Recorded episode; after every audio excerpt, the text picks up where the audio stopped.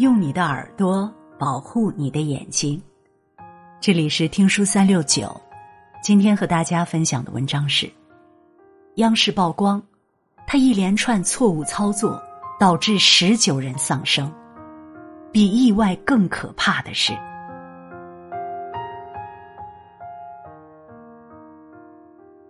前几天央视新闻报道了一个惨烈的火灾事故。和以往的火灾不同，这个事故不但惊心动魄，还让人又急又气。很多人看完以后都气炸了。事情发生在宁波一家日用品加工厂区，当时一名男员工正在工作，他把一桶加热后的化学原料倒入塑料桶，不想桶里突然窜起了一团火苗，本来只是一团小火。附近就有灭火器，他只要去拿灭火器就可以轻轻松松把火扑灭。但是他没有，他采取了一连串的错误操作，导致火越烧越大，最后变成了一场巨大的灾难，十九个人因此丧生。他看到起火，第一反应是用嘴去吹，但这一吹反而把火吹得更旺了。他又拿盖子去盖，可是盖子太小，也根本解决不了问题。这时，旁边的另一个桶也被引燃了，一个火点变成了两个火点他又下意识的去吹，哪里还管用？慌乱中，他又找来一块纸板，对着火苗使劲扇风，而这无异于火上浇油，火借风势越烧越旺。此刻，三个灭火器就静静的放在距离他几米远的地方。如果他立刻去拿，依然完全可以灭掉这场火灾。但他依然没有想到，依然在手忙脚乱的瞎折腾。这时，更奇葩的事情发生了：同车间的另一个员工看到了火情，按照正常人的思维，这么紧急的时刻。是不是应该赶紧冲上去帮忙灭火？但是，他没有采取任何行动。人家冷眼观望了足足二十秒之后，转身继续做他的事了。与此同时，附近的一名女员工也发现了火情，而她居然也没有任何反应。两分多钟过去了，火势越来越大，塑料桶渐渐融化。形成了流淌火，四处蔓延。最初，那个男员工做出了最错误的选择，提着一桶水向着火扑了过去。他显然不知道，香水、乙醇、汽油这样比水轻的物质起火，用水去扑救，就等于火上浇油。这个错误操作让火势彻底失去控制，瞬间扩散。并引燃了周围的可燃物，形成了一团巨大的火蘑菇。这回其他员工意识到不妙了，但他们的反应同样让人极度无语：没采取有效措施灭火，没有第一时间报警，更没及时通知楼上的同志疏散逃生，而是手忙脚乱的对着起火点一番指点后逃离了火场。大火随之吞噬了整个车间，并向楼上迅猛蔓延。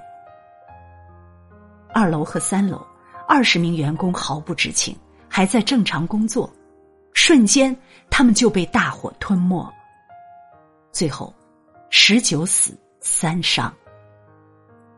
整个事故真是看得人又急又气。那十九个人何其无辜！楼下的人，但凡有一些常识，受过一点培训，他们就不至于葬身火场。可是，一群缺乏常识的人，一系列令人窒息的操作，让一团小火苗变成了一场大灾难。无知酿大祸。其实，并不是所有灾祸都无可挽救，很多时候，人在面对意外时的瞬间反应。决定着最后的结局。比灾祸更可怕的是不知如何应对灾祸。无知猛于虎，甚至有些灾祸本身就是无知导致的。就在几天前，还有一桩新闻。十一月一日，湖南长沙，小陈拿着十几个氢气球乘坐电梯，因为想送一个气球给同电梯的陌生女孩，而气球的绳子都系在了一起，打了死结。小陈便想用打火机烧断绳子，结果打火机的火焰瞬间引发了氢气球爆炸，砰的一声巨响，电梯间火光一片。女孩面部严重烧伤，另外四人也被烧伤。现在小陈已被刑拘。氢气的燃点极低，烟头都能让它爆炸，何况打火机的明火？这是常识。小陈不是坏人，他只是缺乏常识，而这一个无知就引发了一场灾难。之前还有一个新闻也很匪夷所思：一位宝妈花六千块钱在育儿群学习宝宝睡眠训练指导，主要的培训内容就是让宝宝独自趴睡，并且哭闹也不要管，以培养其独立能力。进群后，这位宝妈就开始让三个月大的宝宝独自趴睡。没想到刚开始训练，宝宝就哭闹。宝妈把视频发到群里，焦急的询问：“要不要帮孩子翻身？”老师没有回复，但群里的妈妈鼓励他不用理会。几分钟后，孩子不但越哭越大声，还剧烈挣扎起来。宝妈更紧张了，我真怕他闷死过去。群友们却给他打气，尽量放手让他睡，莫慌，宝宝很快就能解锁趴睡技能了。在热心群友的积极鼓励下，这位宝妈硬生生的忍住了所有惶恐和疑惑，任由宝宝哭闹，愣是没去看他一眼。一小时后，他进去准备给宝宝喂奶时，才发现孩子脸色青紫，已经没了呼吸。他顿时崩溃了，不敢相信发生的一切。我只是想让宝宝好好学睡觉啊，他怎么就被活活闷死了？怎么办？他狂扇着自己的耳光，忍不住嚎啕大哭。新闻下面有位医生痛心疾首的留言：“太荒唐了，不足九月的宝宝不能趴睡，最关键的是训练时大人必须全程看护。”以防宝宝头部埋进枕头或被子发生窒息。像这样因为无知而引发的悲剧还有很多。有人给孩子喂硫磺水退烧，导致孩子烧成脑膜炎；有人大夏天把孩子锁在车里，导致孩子窒息而死；有人重病后不去医院，在家求神拜佛，最后不治而亡。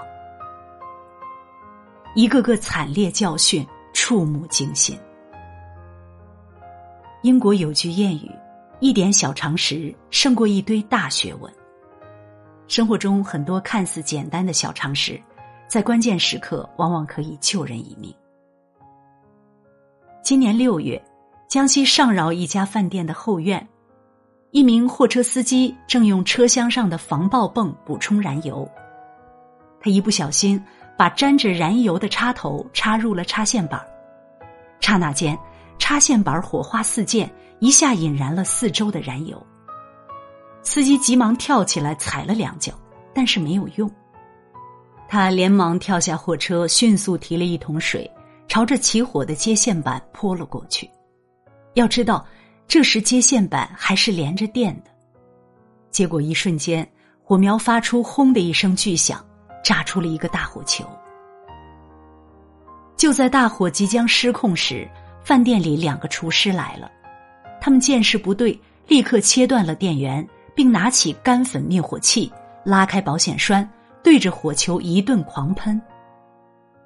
消防员赶来时，大火已经被他俩扑灭。消防员连连称赞两位厨师，并对司机一顿怒批：电器起火。第一步就是切断电源，没断电时，千万不能用水或者泡沫灭火器扑火，水和泡沫都导电，你不知道吗？两个厨师切断了一场灾难，是他们多么勇敢、智慧吗？也不一定，他们可能只是比那个司机多了一些常识。如果开头那个车间的工人们，哪怕只有一个人，像这两位厨师一样掌握一点常识，那十九个人应该是不会死的。所以，人真的不能太无知，不能允许自己有太大的常识盲区。该知道的东西还是要知道。不管是火灾、台风、地震这样的自然灾难，还是车祸、溺水、急救这样的意外事故。掌握一些常识，都可能救你一命。天灾人祸，往往就在一瞬间。只有平日多多了解，才能在那一瞬间做出正确反应。多学习避灾常识，灾难发生的瞬间就能知道如何应对。多掌握急救常识，自己或亲人突发疾病时，就能正确处理。多了解安全常识，自己和家人就可以尽可能的避免遭受意外伤害。人活在世，谁也不知道自己会遭遇什么，多储备一些常识在脑子里，有备无患。那些平时看起来好像用不上的东西，很可能在某个重要时刻显示出巨大的神力。千万别等到置身险境时，才发现大脑一片空白。才恼恨自己竟然这样无知，更不要让自己的愚蠢和无知变成一生的灾难和永远的悔恨。无知酿大祸，常识保平安。愿你和家人一生平安。